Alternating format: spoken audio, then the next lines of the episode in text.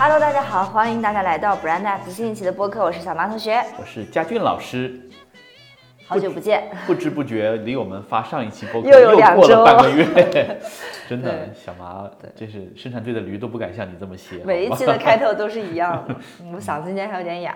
Anyway，我觉得我们今天聊的这一期特别干，我自己觉得，然后也是我们今年太干了，对服务客户，我觉得是最我自己这么多项目以来印象最深刻，而且对我来讲，呃，包括颠覆我自己认知非常大的一个项目。所以我们从这个这个认知入手，然后想跟大家聊一聊，就是大家也可以看到我们的题目嘛，叫“二零二二企业入局短视频的最后红利”。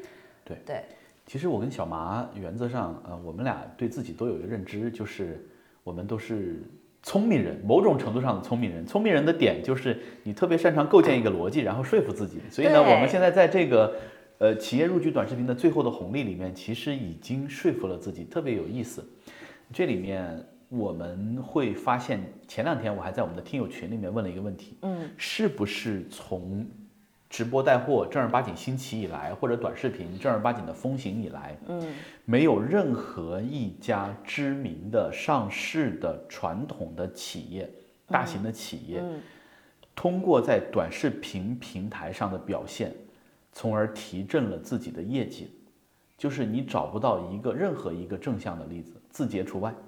啊，除了除了制定规则，对教练不允许参你找不，到一个任何的正向的案例。那新东方的东方甄选勉强算一个，嗯，但是东方甄选的价值在于新东方的股价跌掉百分之九十七之后，嗯，通过东方甄选挽回了百分之七，嗯，也就是说你现在看东方甄选它跌了百分之九十，嗯，那这其实就说明什么呢？说明东方甄选虽然一时的这个煊赫，但是离新东方真正巅峰时期，嗯，差的还挺很远，对嗯那其实我们也看到不乏在短视频平台上表现很好的一些企业，呃，它的整体业绩表现是在大滑坡的。嗯，你比如说阿迪，阿迪在任何一个短视频平台上的带货，应该都不会出前五。就是任何一个平台带货都不会出前五，但是你看它在中国区的这个市场占有率，它的整个销量的下滑，它的利润的下滑，几乎是一个不可逆的颓势，以至于他们今年都换了这个全球的 CEO，嗯。啊，就是你活儿没干好，得罪了中国的消费者。所以你看，但是如果你只看短视频平台，你觉得嗯真棒，嗯啊干得挺好的，对，嗯。所以呢，那这个其实就是呃挺有意思的一个事情，就是短视频这个事儿，对绝大多数的传统企业，如果这些知名的五百强上市企业都没有办法通过短视频来提振业绩的话，对传统的企业或者说中小型的企业来讲，我相信绝大多数企业、嗯。这三年在短视频平台所有的经验就是踩坑，我我自己是觉得这里面有一个核心的点是在于，我觉得大部分企业无论中小，它都会下意识的把短视频当做自己另外一条渠道。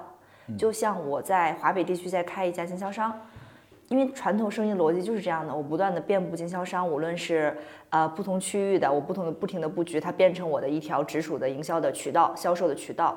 我觉得大部分企业是把短视频也当成了自己的一个这样的渠道，无论是直播间还是他们自己的账号。对，所以今天我们聊的特别干的点，就是开完头之后，我们就可以聊一聊我们在过去三年里面，因为，呃，因为佳俊老师的背景，我们其实接触到了大量的短视频的客户的这种咨询和服务。嗯，对，呃，所以呢，我们在这个大量接触客户的过程中，我们把我们的客户分成了四类。嗯第一类呢，就是大厂，嗯，就是有钱有实力，但是我们其实并不是很想搭理的大厂，因为就是服务他们会很卷。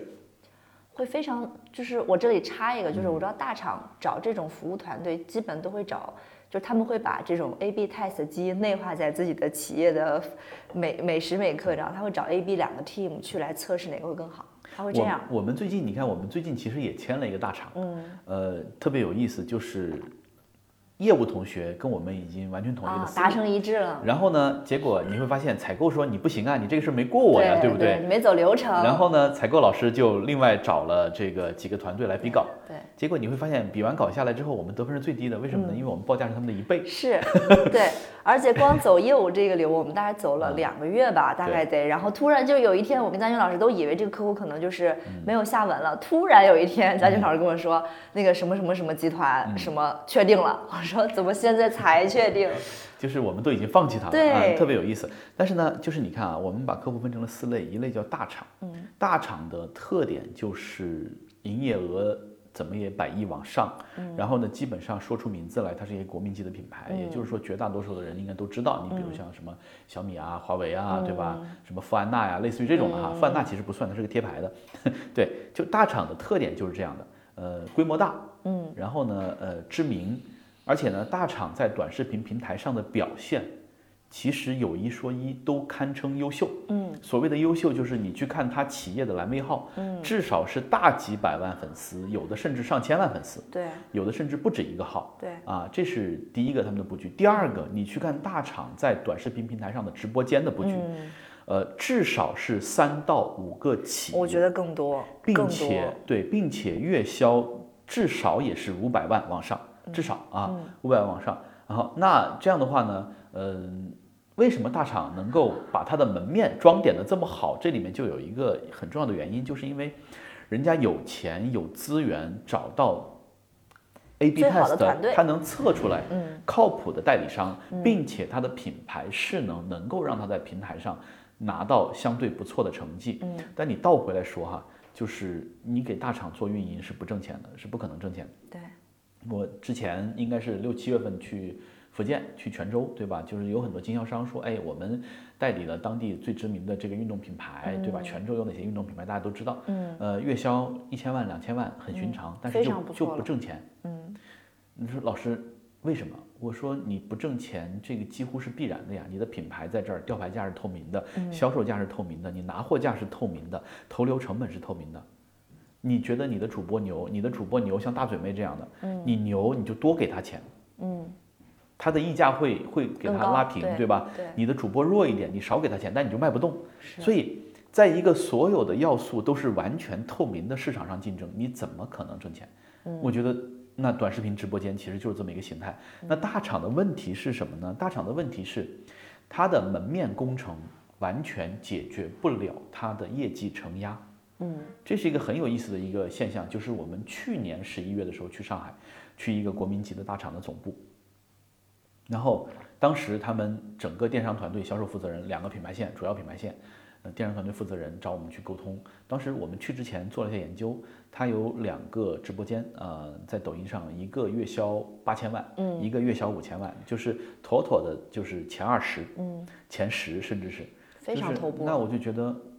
我能帮你干嘛呢？而且你去他总部，他有整整一栋楼是拿来做直播的，就 for 这两个直播间吗？对，整整一栋楼，就是这两个可能是看得到的头部，还有其他的，对吧？就是就是往这个方向去转型嘛。但是问题是什么呢？就他旗下的两个主线品牌，呃，年销售额都是过百亿的。嗯嗯，那线上这两个直播间能给他带来的收益，你是能算明白的。嗯，就是一年八千万的那个能干十个亿，嗯，五千万的那个能干六个亿。嗯，So what？这一点线上的增量完全抵消不了它的业务的基本盘来自于两万个线下经销商，这是它过去三十年赖以成功的逻辑。嗯，这两万个经销商现在民不聊生，哀鸿遍野，活不下来。对，然后他们也试图组织经销商去尝试来做这个拥抱短视频直播。嗯，呃。你想经销商的团队和素养和他们的思维逻辑，对吧？最忠诚、最有实力的五百个经销商响应了他们的号召，冲进去了。嗯。赚钱率百分之五，也就是说生还率是百分之五。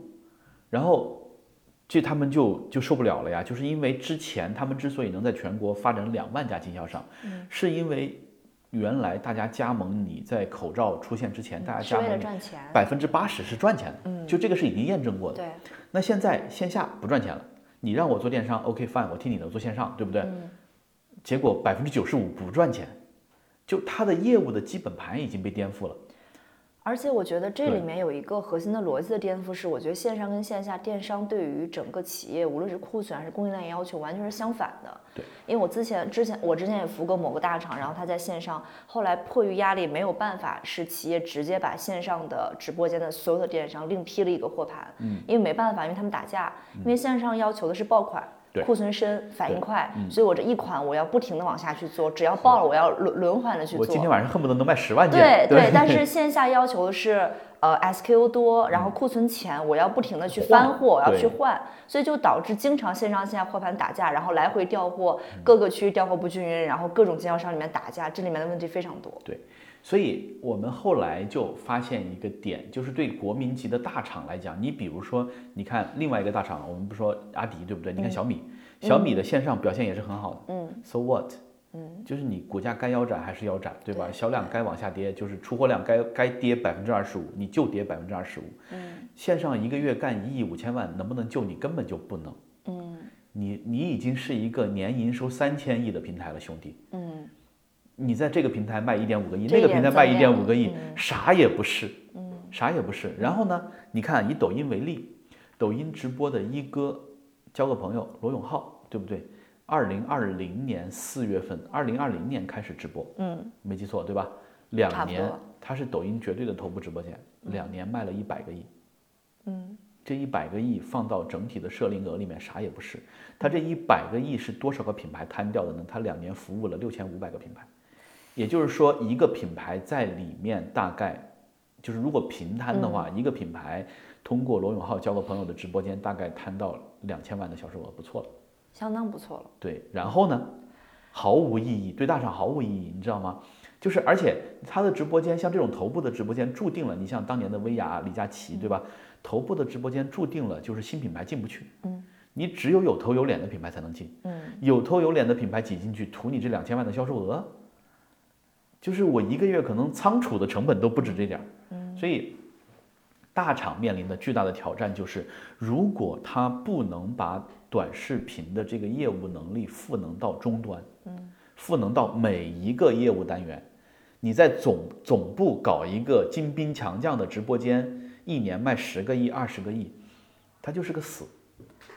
而且最残酷的是，很多情况下，这十个亿、二十个亿的 GMV 它只是一个数字，嗯你细算下来，它是否盈利，我觉得都是一个问号。对，所以这个事儿你看啊，我觉得好，短视频很厉害，但是在大厂这儿已经证伪了啊，就是它不成立。没有跑出来。对，嗯然后呢，呃，第二个呢，就是特别有意思的，中场们我们叫红啊，场，红厂对红厂很有意思。红厂是什么呢？就是呃，你比如说政府啊，你比如说我们服务过的一些年头特别长的央企啊、国企啊、或者民企，就是讲讲课可以。嗯短视频跟他们的天然逻辑就是相悖的。嗯短视频，你看一个直播间，我们在运营直播间的时候，短视频平台自己会告诉你，我们是分钟阶、分钟级的投流，对，你要做分钟级的响应。是的，然后呢，那可能对很多红厂来讲，这笔预算是半年前批的。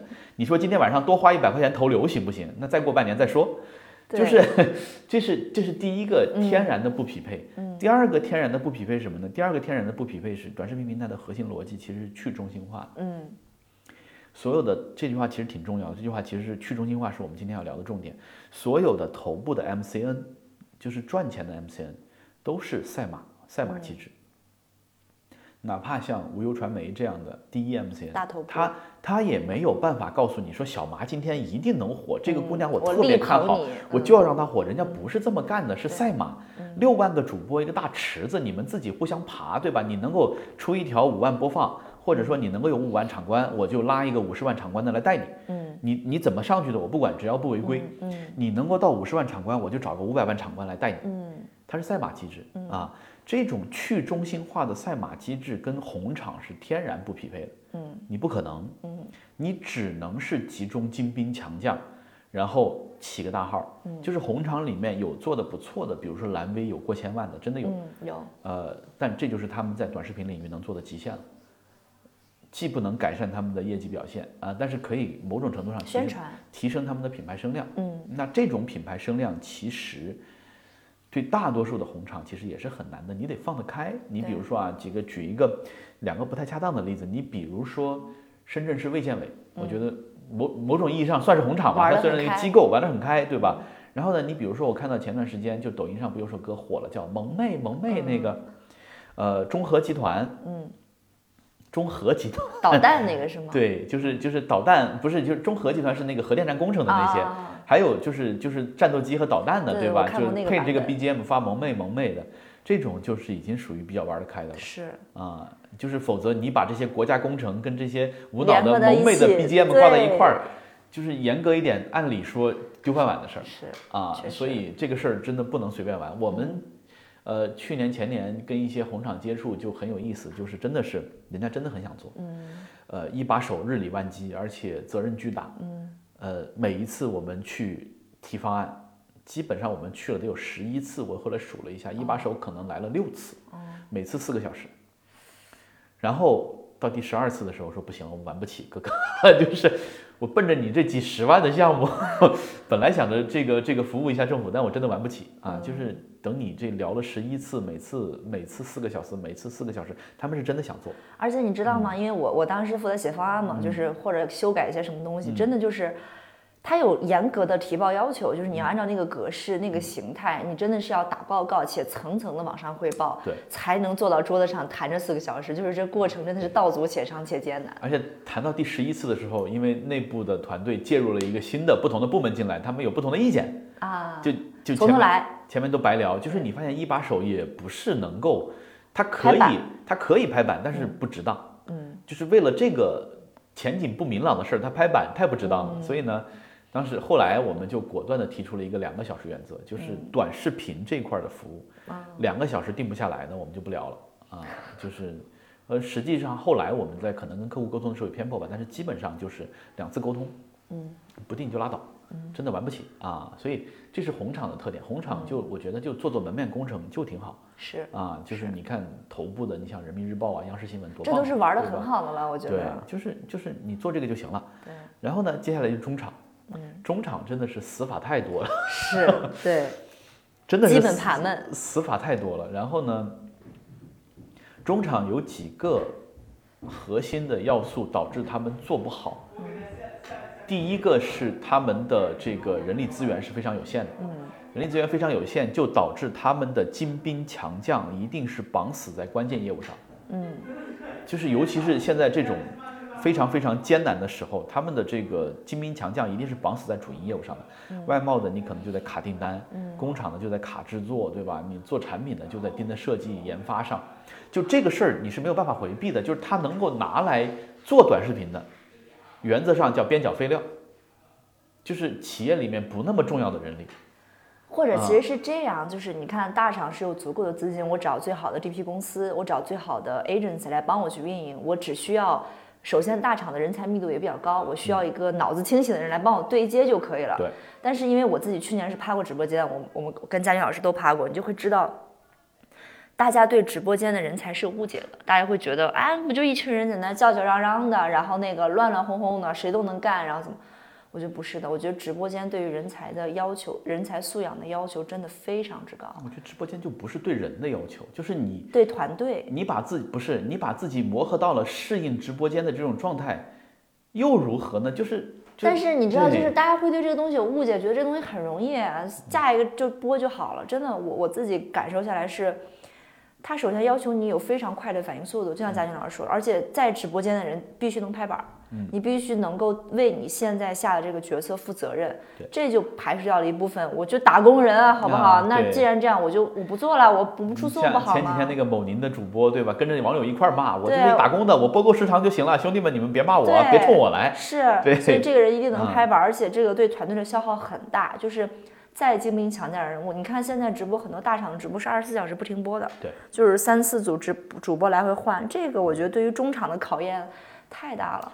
我我们是这个，嗯、去年我们接触到一个客户，也是朋友，嗯，在河北做二手车，就他、他父亲就做二手车的，然后呢，嗯、二代嘛，公子二十五岁，嗯，然后就尝试做直播，效果还挺好，大概就每个月能够出几百万的车，嗯，呃，尝着甜头了，干了一年，这个小伙子心梗，然后抢救回来了。他爹就说你停吧，啊，然后呢就开始找一些主播来开始带，虽然业绩没有他自己在的时候那么好，但是也还行。嗯就是就是小马同学曾经有过一个非常经典的总结，叫做你用肉身来迎合算法这个事儿，就是对吧？嗯，就想起这个网文里面叫血肉苦弱，机械飞升，就是，所以现在很多人搞虚拟主播也有意思，但虚拟主播最大的问题是他没有办法实时的互互动和反应。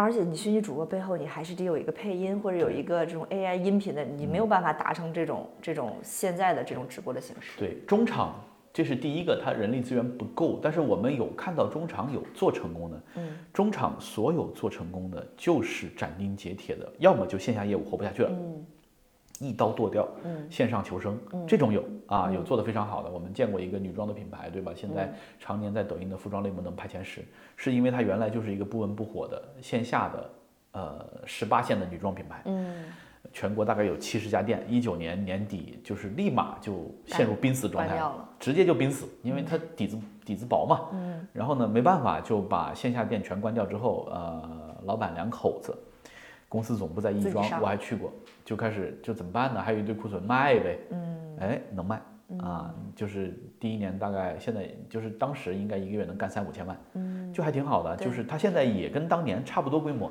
嗯。也是一个中场的规模，对吧？所以中场其实如果能够做到，就是要么你就线上生存，嗯，要么你就想办法，我觉得这个事是一样的，跟大厂是一样的，能够全员的接触短视频，拿来做营销和引流，嗯，就是中场轻易不要尝试线上去卖货，因为因为线上线上电商这个事儿，其实我觉得是摧毁整个商业底层逻辑的。嗯，就是大家就核心就是高效和便宜。嗯，完了呢，那些头部的大厂，每一个线上的这些平台，这些万亿级别的大厂，它有，因为它有巨大的采购量和资源匹配，它的这个效率足够让它把一些质优价廉的商品推到千家万户。嗯，这个是你线下做周围三公里三公里生意的，你是绝对做不到的。嗯，啊，对，对。但是小麻之前我们也有个论断叫，本地生活服务正在摧毁本地生活，就是 因为这件事嗯情，我之前跟家长聊的时候，我自己还挺有感触。我觉得从两个层面，一个是理性层面，就是我们知知知道现在很多大的平台都在力推本地生活，因为嗯其他的流量已经见顶了，那我现在就把手伸到附近三公里，比如嗯说等等的。就是我会觉得，首先这样子是完全颠覆了整个社区电商的逻辑。对，它就让整个这个就是原来对吧，大家乐乐呵呵的去买根黄瓜、买个菜，它颠覆了社区的逻辑。对啊，它颠覆了社区的逻辑，所以现在就变成了，呃，我们家周围已经遍布了各种各样的电商，就是它已经完全打破了我的这种消费习惯。第二个就是它是本地生活，但是它在摧毁我的生活。我那天在想，我那天问佳音老师，我说你有多久没有去超市，或者你有多久没有走进一个线下的这样的零售，然后你自己去随便挑挑东西，买买什么的，跟老板聊聊天，然后看看邻居，没有这种生活了。嗯对，就是我不知道大家有没有这种场景，真的原来有很多，就是在小的时候，比如说我记得我读高中的时候，可能我高考那段时间，因为我老妈生病，所以我一个人在家里面，然后呢，就是我常去的那些店，书店啊、面馆啊，老板们其实都认识我，然后呢，就是就他们会在你一个人在家的时候，对你多多少少会有一些关怀和温暖。嗯，啊，我觉得这个是挺好的，以至于甚至于那个书店的老板上次说了，你你也差不多复习一下吧，对吧？马上高考了，对，呃，就是我那个时候从他那儿租那个港漫，拳皇九七九八那种港漫啊，然后呢说你是不是要高考了你啊？然后呢，你看呃，我读大学的时候，就是呃路边的那个老板，嗯，有一个老板，然后呢呃我大学毕业，然后去英国留学回来，大概过了三四年，嗯，然后呢，哎，去他那儿又去吃饭，回学校。他说啊，你从英国回来了。我说你怎么知道的？他说反正我就是知道啊。哦，啊，你看，这就是人跟人之间的这种连接和关系。嗯，但现在没有了，现在都是线上，对啊，我直？接下都单就好了。都有预制菜，嗯，对吧预制菜。所以就是他在摧毁你的生活和你对，就是方圆一公里的这种美好的回忆。而且你知道，对于啊我来讲，我最不喜欢一点是，因为现在大家都有在线上搜索我要去哪儿吃饭，比如这样，比如说很多这样的本地生活的平台，它就倒逼回每个每个饭店你要匹配相应的套餐给你的消费者，因为这样是最快捷、最高效的，对吧？我知道原价五百八五百八十八，现在三百八十八，好，我买你，那就变成了所有的餐厅优先准备的一定是这种套餐。嗯，那套餐套餐套餐，最后就是。这个这个饭店就是我自己开过玩笑，我说你在北京任何一个商场走进去看，所有的饭店全部都一样，饭也一样。对，其实你看有一些，就是越是这种大势统一的情况下，越是有一些逆势的存在。这些逆势的存在，就是他坚持自己的小个性和小调性。这就说到我们是第四种客户，叫草场。草场草场特点是什么呢？就是规模贼小，啊，然后呢，这个呃成本极低，就是运营特别轻，呃都是韭菜。夫妻这店嘛这这就是随时倒下，然后呢又随时站起来。比如说我跟小麻，我们这个月可能准备了五千块钱启动资金，我们就决定卖卖卖卖杯子，对吧？就线上就开始卖。至于怎么卖，你是拍短视频还是干直播，对吧？无所谓。那大概率百分之九十九点九的概率，就是你这个月就赔了啊，这五千块钱赔了，我下个月再出五千。休养 休养生息两个月，我再起来，对吧？再攒够钱，我再起来。嗯，这是草场的一个特点。但是呢，你看，当你在某一个细分垂类的时候，嗯，我们知道很多小的个体通过短视频其实是生活的非常好的。嗯前两天我们见了一个朋友，他是在京郊有一个养狗场。哦，特别有意思，找我们来做短视频咨询，关系又特别好，但是说，哎，哥们儿兄弟，这个业务刚启动，没有钱。我说这样吧，你给我来一只约克夏。但是说，我说我也不要你钱了，对吧？我给你指导。他说约克夏好贵的，约克夏现在要两万，赛级的要十几万是。是我说你看着办吧。我说我咨询更贵，对吧？然后呢，就我觉得他这个业务会非常好做。他自己其实也做了调研，他去其他的地方看到另外一个朋友，那个朋友是做猫的，嗯因为因为活物是不能线上交易的，嗯，你只能就是引流，所以你像猫猫狗狗啊，尤其是你家里面就大大把的，它非常好引流，就是你只要不停的拍短视频，然后呢发到线上，看到喜欢的，对吧？做猫的那个朋友金渐层啊什么的呀，就是对布偶呀，就全是这种这种这种高客单价嘛，嗯，看到之后你去了到店了，基本就会你很难不买，你很难不买，对吧？所以呢，那他们靠这种方式，呃，做猫的那个朋友去年生意非常不好，惨淡，因为疫情嘛，大家确实也交流不容易，嗯，去年只赚两百万，啊，对，就是他非常轻松，因为每天就是去猫舍里面逗逗猫，发发视频，然后呢有问的就回一下，嗯，啊，这个这种模式某种程度上其实是。呃，看你在哪个赛道，嗯，看你在哪个赛道啊，就是我觉得猫猫狗狗其实还蛮适合搞这种啊，嗯。对，所以呢，这是这四种四种企业，这四种企业讲完之后呢，你就会发现就是就是它的核心逻辑其实都是一样的，就是我们看到的所有的这种能够在短视频平台能够尝试去获利的，今天我们虽然这一期的标题起得很平淡哈、内容其实惊涛骇浪，就是能够从这里面真正获利的，都是充分利用好了平台的去中心化机制。嗯，就说白了就是矩阵赛马。对啊，然后呢，韭菜们、小厂们是草场们是被赛的马，嗯，你赛出来了，对你你就赢了。所以你永远会看到这有，因为它量太大，嗯，你永远会看到有人窜出来啊，赚大钱的、赚小钱的，其实是不计其数。嗯啊，中场为什么阵亡率高呢？因为中场是恰恰卡在中间，它既不能放开了赛马，也不能就是打造出一个世俗意义上，他没有足够的资源和金钱，打造出一个世俗意义上的牛逼的这个头部的。头部的啊，直播间也好啊，这个带货账号也好啊，做不出来，资源不够，然后他赛马呢，它规模又不够。嗯，啊，是。对，所以中场很尴尬，红场就算了，人家不考虑，对吧？我不靠这个活，不需要这个，对。然后呢，大厂其实你会发现没有一个玩明白，对，没有一个玩明白。东方甄选的问题也是一样的，东方甄选就是，那你只能靠一个直播间，靠一个董宇辉，它就是一个头部，这个头部你顶死了，你就像那个，你就像像罗永浩一样，两年干一百个亿，嗯两年干一百个亿，对新东方来讲，曾经的新东方来讲，其实真的啥也不是。就你的天花板是可以预测得到的对，而且其实像这种像交个朋友，像东方甄选，都只是销售渠道。嗯它不制造，它也不生产，它也不附加品牌，它就是销售。嗯，一个销售渠道，你看啊，中国去年的社会零售零售总额是四十四万亿，嗯四十四万亿里面，你这两百亿扔进去，真的就是什么都不是，杯水车薪。真的杯水车薪，什么都不是啊。对，呃，去年的四十四万亿里面有百分之二十五是线上电商。那也蛮厉害的。十一万亿，就是我记得一五年、一六年我们看线上的时候，今年占到社零额的百分之七，明年百分之十，电商在稳步增长，很棒很棒，现在已经占了四分之一了。嗯嗯，对，下一趴是什么来着？没有，我觉得刚刚其实我们聊了客户的分类嘛，然后再包括我其实挺想跟姜老师探讨，就是有两个问题啊。第一个就是，那你觉得短视频的底层逻辑到底是什么？就是你刚刚有说到去中心化，有说到赛马，就能不能从最根源上的问题去聊一聊，它这个东西的底层逻辑到底是什么？你看啊，它的其实底层逻辑其实就是两个，我觉得哈，就是嗯，你总共我们一般总结三个，但是我觉得真正属于底层逻辑就是两个。第一个叫去中心化，嗯，去中心化是它是一个纯粹的 PGC 的平台，或者说绝大多数的内容是 UGC，说错了啊，绝大多数内容其实是 UGC 的、啊。然后呢，你的产能足够多的时候，就是它能够吸引人的东西就变得非常多。所以呢，那第二个底层逻辑是它是算法优先的。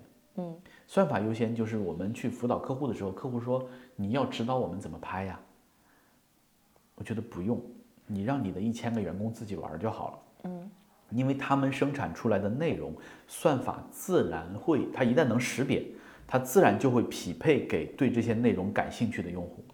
那是不是意味着算法正在定义什么叫好，什么叫不好？它没有定义什么叫好，什么叫不好，它叫千人千面，就是它能够找到对这个事儿真正感兴趣的人。嗯，所以那第三个其实就是快速迭代。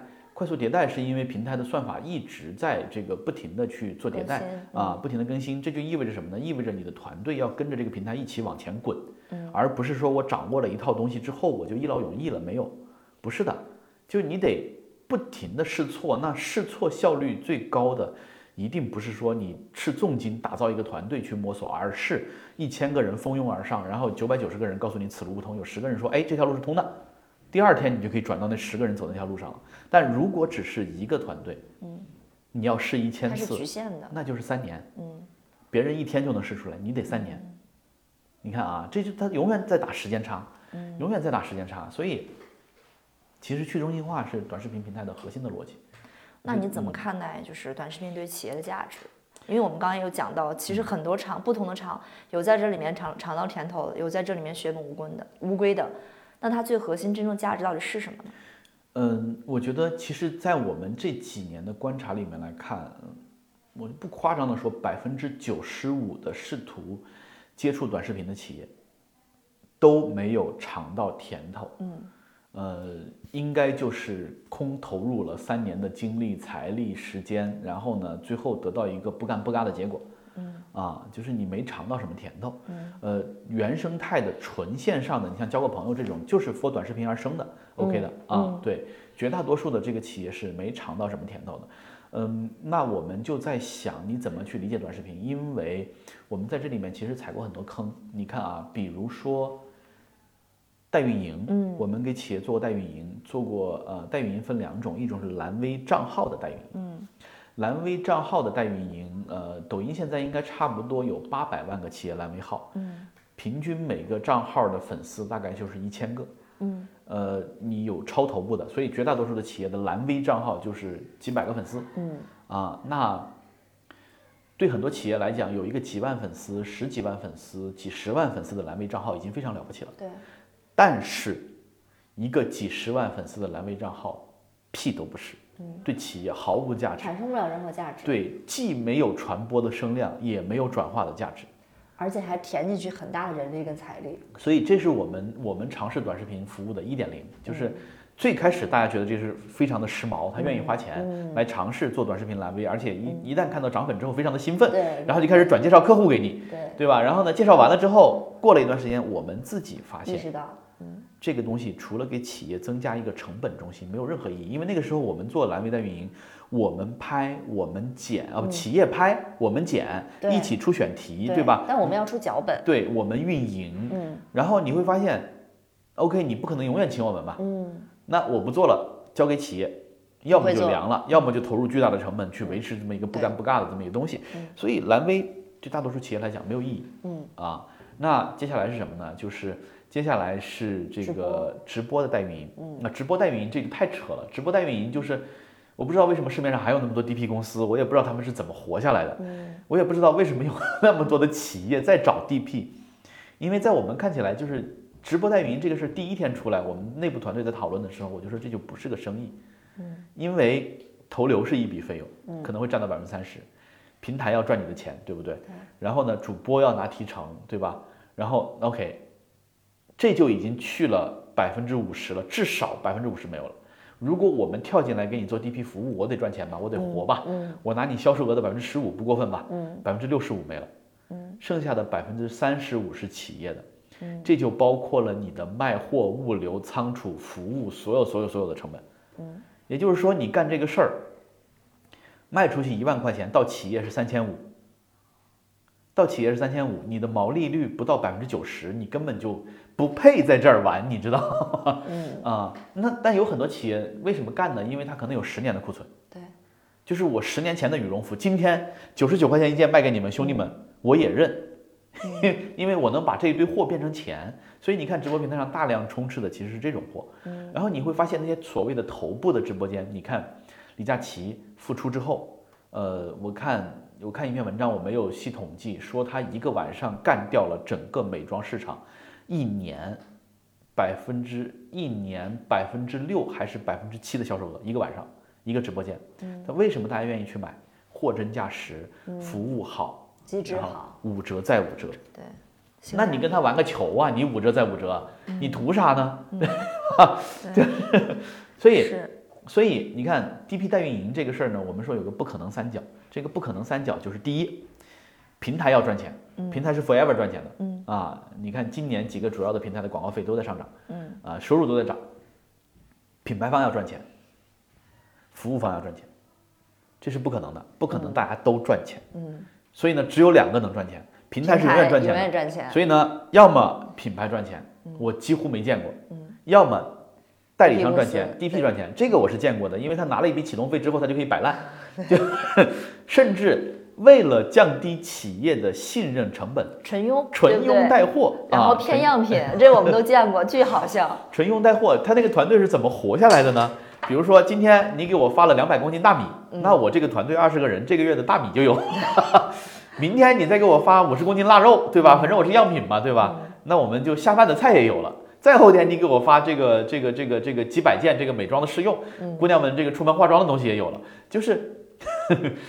就这种很好笑，这种是它不是一个偶发现象，它是一个主流，而且是个产业链。你知道，在某些地方，这种它转手，它有可能转手到闲鱼，转手到闲鱼，对对，那是正儿八经的，就当引流款了。就是你比如说，你这一公斤的腊肉，反正你是样品寄过来的，对不对？我今天九块九全国包邮，到五块钱都是我的利润，又没有成本。对，所以。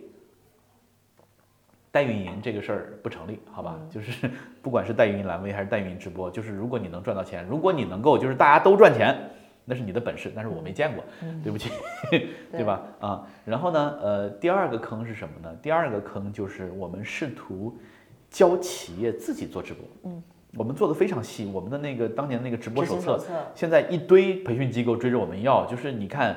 主播的话术、产品这个考核怎么复盘、怎么投流、投流里面碰到每一个细分情况怎么处理？嗯，没有用，可力度到这个程度了。然后呢，你会发现这里面有几个 bug。第一，它是死的，嗯，就直播间是活的，而且是分钟级的快速反应。是你给他一个白皮书，这个白皮书是死的，嗯，他不可能照着再去给你翻。哦，这条是这么说的，嗯。然后呢，这是第一个点。第二个点，让企业团队干直播，呃。并且，对大多数企业来讲就是兼职，就是小麻你要完成你的本职工作，你还要给我直播。对。然后小麻说你是不是有坑？然后呢，他如果迫于生计他不敢走，他就只能想办法摆烂，就是合理的跟老板证明这个事绝对不可行。对我们做不了。对，就是这就是我们在服务客户过程中真实的事情，就是就团队没表面上非常配合，嗯，私底下想尽一切办法证明这个事儿不可行。对。就是任何一个微小的困难会被它数百倍的放大，我们完全能理解，是因为老娘白天给你记了八个小时的账，晚上你再让我播六个小时，嗯，还没多给我工资，黄世仁也不是这么干的呀，对，对吧？啊、就是就很难啊，对，所以呢，这是第一个。第二个呢，就是嗯，真的很难找到所谓的这个专业团队，专业直播团队，就是懂直播或者懂投流的可能有，嗯，但是我们在服务很多类目的时候发现，他还要懂业务，嗯，那这就扯淡了。是，就是 就是就是你，我觉得就是很多企业有一个误区，到今时今日，我前两天还接了一个广州的一个公司的这个呃培训的这个委托，呃，他们费费尽千辛万苦，趟了一年，直播间运转起来了，嗯，然后呢投流投不出去，费尽千辛万苦找了两个专业的投手，终于能把钱花出去了，然后直播间的 ROI 是一比一，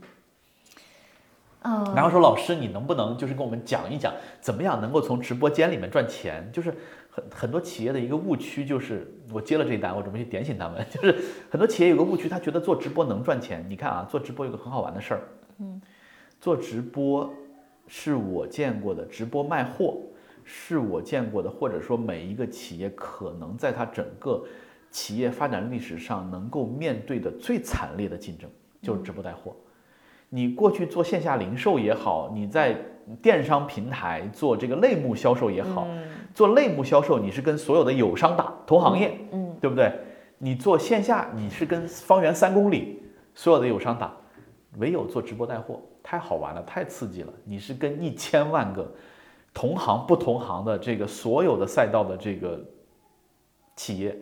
包括这个娱乐主播们在抢同一批资源，这个资源叫用户的注意力。对，而且它是个零和游戏，完了，你冲进去之后，你告诉我你是货有优势，还是成本有优势？嗯，你看成本有优势，你是能搞出来的。罗明老师卖一分钱的酸菜鱼，一个晚上能卖二点五个亿，嗯，对吧？他还送了一千五百台 iPhone 手机，嗯，就这样的话投了，投了大大几千万的你是肯定能抢赢的。你抢赢的意义在哪儿呢？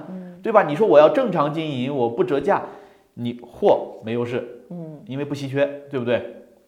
你卖长生药另说，对吧？啊，价钱你没优势。嗯作为一个正常经营，呃就是脑子清醒的企业，你不不太可能把价钱打到一个自杀的这个档位上去嗯啊。第三，主播没优势，啊，你凭啥觉得你的主播能行？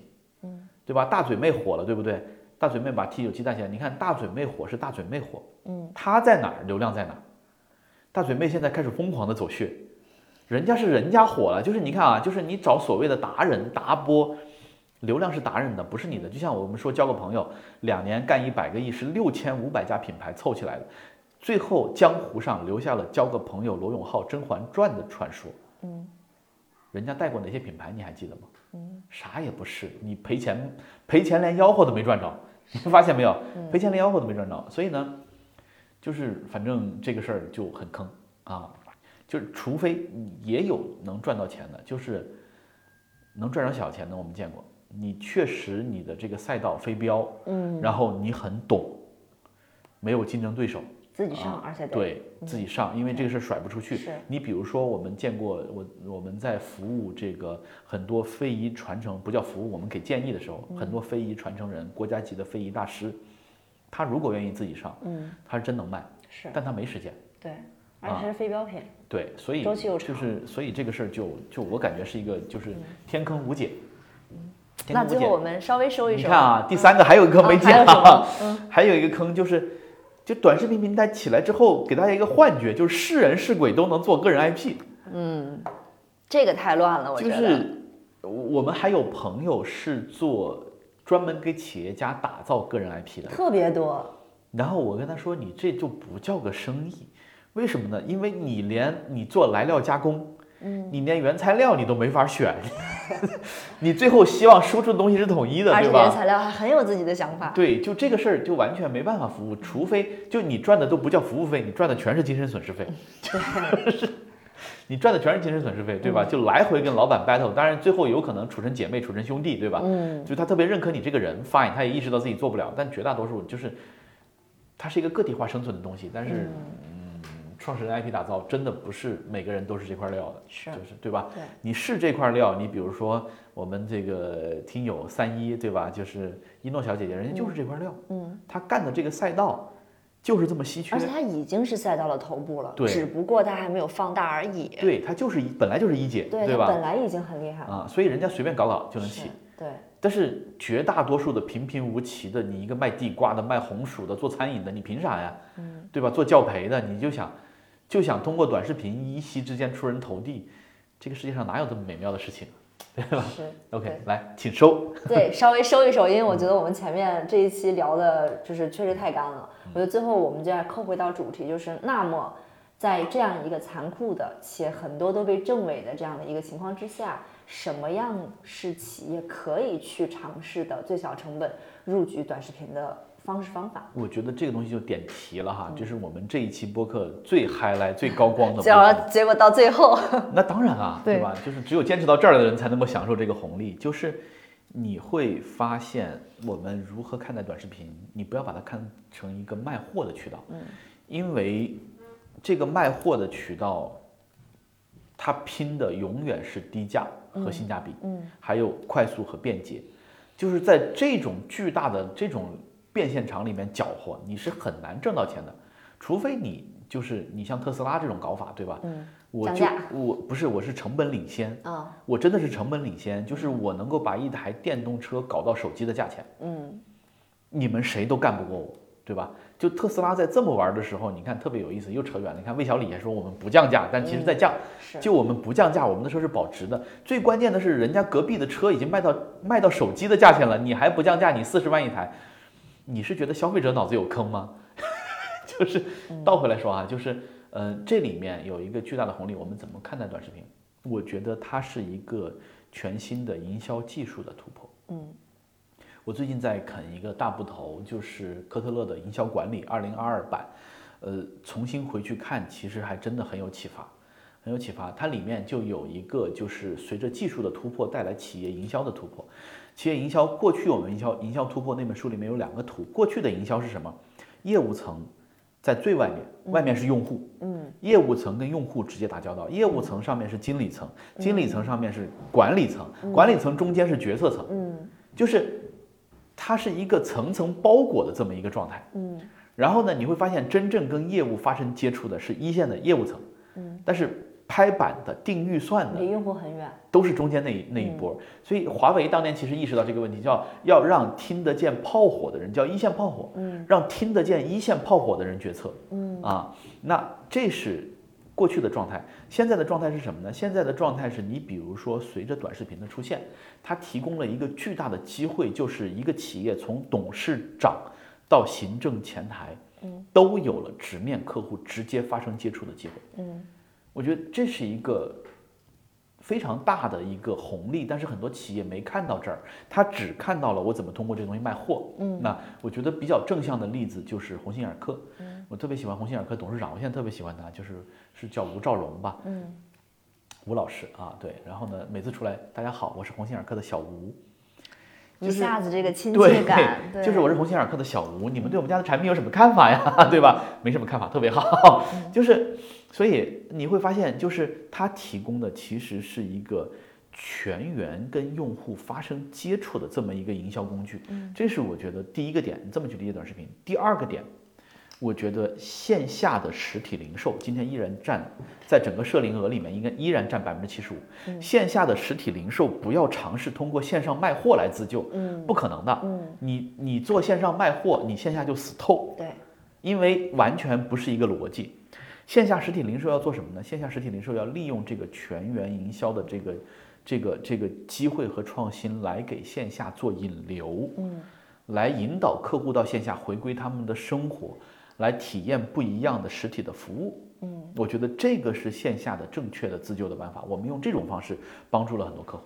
对老板老板也很清醒，跟我们达成了高度的一致。我根本就不在意线上卖货，嗯，我只要曝光和引流，嗯，啊，你线上卖多少我根本就不在意，甚至都不想开直播。啊，因为开直播他就自己跟自己打架，左右互搏。是，啊，对，所以那这是我们说的这个呃第二个点，就是做引流才是核心。啊。我们未来服务的这种可能应该是线下实体零售的客户多。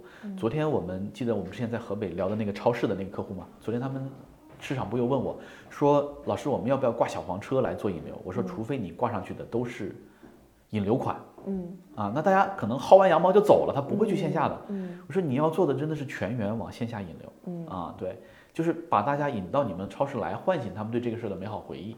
我觉得这是他们应该做的啊，所以呢，我们就发现，其实真正的红利在于在企业内部搭建一个赛马机制，嗯然后让你所有人从董事长到行政前台都利用这个短视频工具的便捷跟用户发生直接的接触，来提升企业的业绩表现。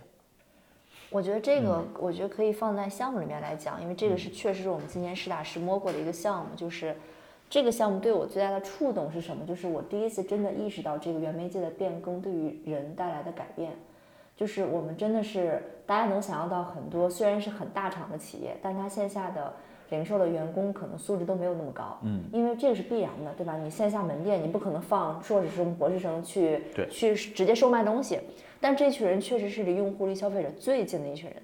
所以我们最先开始去启动这个所谓全员短视频营销项目的时候是打鼓的，因为你会你这这里面大部分真的就是大家想象到的，我觉得就是中国的绝大多数，比如说啊、没有没没初中没毕业的大姐，嗯，什么啊精神小伙儿，或者这种小妹儿，就 这种的，就是。但是你真的发现，就是我们开始想，我说，哎，短视频、抖音，大家一想都说我要技巧，我要会拍摄，我会剪辑，我们会运镜，我会滤镜什么的，大家会把它想得特别复杂。但我们最先开始试的时候呢，就真的是有这批大姐就晒出来了，她就晒出来了，你你完全没有办法理解这样的内容为什么会得到流量的青睐，但它就是对它算法优先，就是可能它背后面对的不是一个真实的人，它就是跑出来了。跑出来之后呢，慢慢慢慢慢慢，这些员工们、这些大姐们就真正真真实的觉得，哦，这件事儿没有那么难，我也可以去做。所以我觉得这件事情对我来讲最大启发就是，它不是说我一定要教会你做一个什么事情，而是它让这个企业全员都有了一种拥抱新的生态的能力跟信心。因为你像我们那个有一个大姐，我印象特别深刻，她自己写那个分享的一样，她说原来觉得特别难，不想干，嗯，整事儿你给我一天我这站八个小时，你还得要给我整个短视频，我现在十五分钟就可以拍完，嗯，我就可以卖，连拍带剪，连拍带剪，一个月能卖三十台。对 我还可以创造业绩。我觉得这个是我做这个项目，我觉得抛开对于企业的帮助，抛开对于时代的这种，我觉得真的是我，我觉得我帮到了这个大姐，她可以，你想三十台手机啊，她你营业员一个月工资才多少钱？她这个提成一定能够让她这个月的生活有一个很好的改善。对，我觉得这对于一个普通人来讲，才是享受到了这个时代的红利。我觉得这是对普通人和嗯普通的企业来讲，对，去最好的借助短视频东风的一个方式。而且它是最小成本。嗯，而且但是你会发现，现在绝大多数几乎所有的企业，它的思路没有转化过来，还在搞中心化的那一套，就是找精英的投手，打直播间做头部大号，嗯，怎么干怎么死。就是这个平台的底层逻辑叫去中心化。如果就是我们去一个企业很有意思，你问你的员工手机里面装抖音、快手了吗？都装了。都装了发不发？发。会不会玩？会玩。那你为什么一到开始经营业务的时候，就开始迷信所谓的专业团队呢？嗯，就这个赛道哪有什么所谓的专业团队？专业的人他就不懂你。对，嗯，嗯，是。对。所以我觉得这是对于很多企业来讲，听上去好像它没有那么 fancy，因为你不可能很快造出一个神话，因为你你你很难想象说这群人里面可以嗷嗷长出一个大大嘴妹出来，一下子把你带火，我觉得这种事情很难。就是之前夏云老师说的，就是蚂蚁多了咬死象。对，嗯，你我们大多数人都是蚂蚁，对，为什么非要妄想成为一只大象呢？别想那只大象。对，别想那只大象。对，好吧，好吧，好嘞。行，那我们今天内容就到这里了。如果你喜欢我们内容的话，欢迎加入我们听友群。以及我再次做一个预告，我觉得听到这里的人应该都是真爱了。我们的共同音也就最近马上就要上线，我会到时候把我们上线链接附在我们所有的 show note 里面。如果你感兴趣的话，欢迎关注我们。拜拜，拜拜。Come on.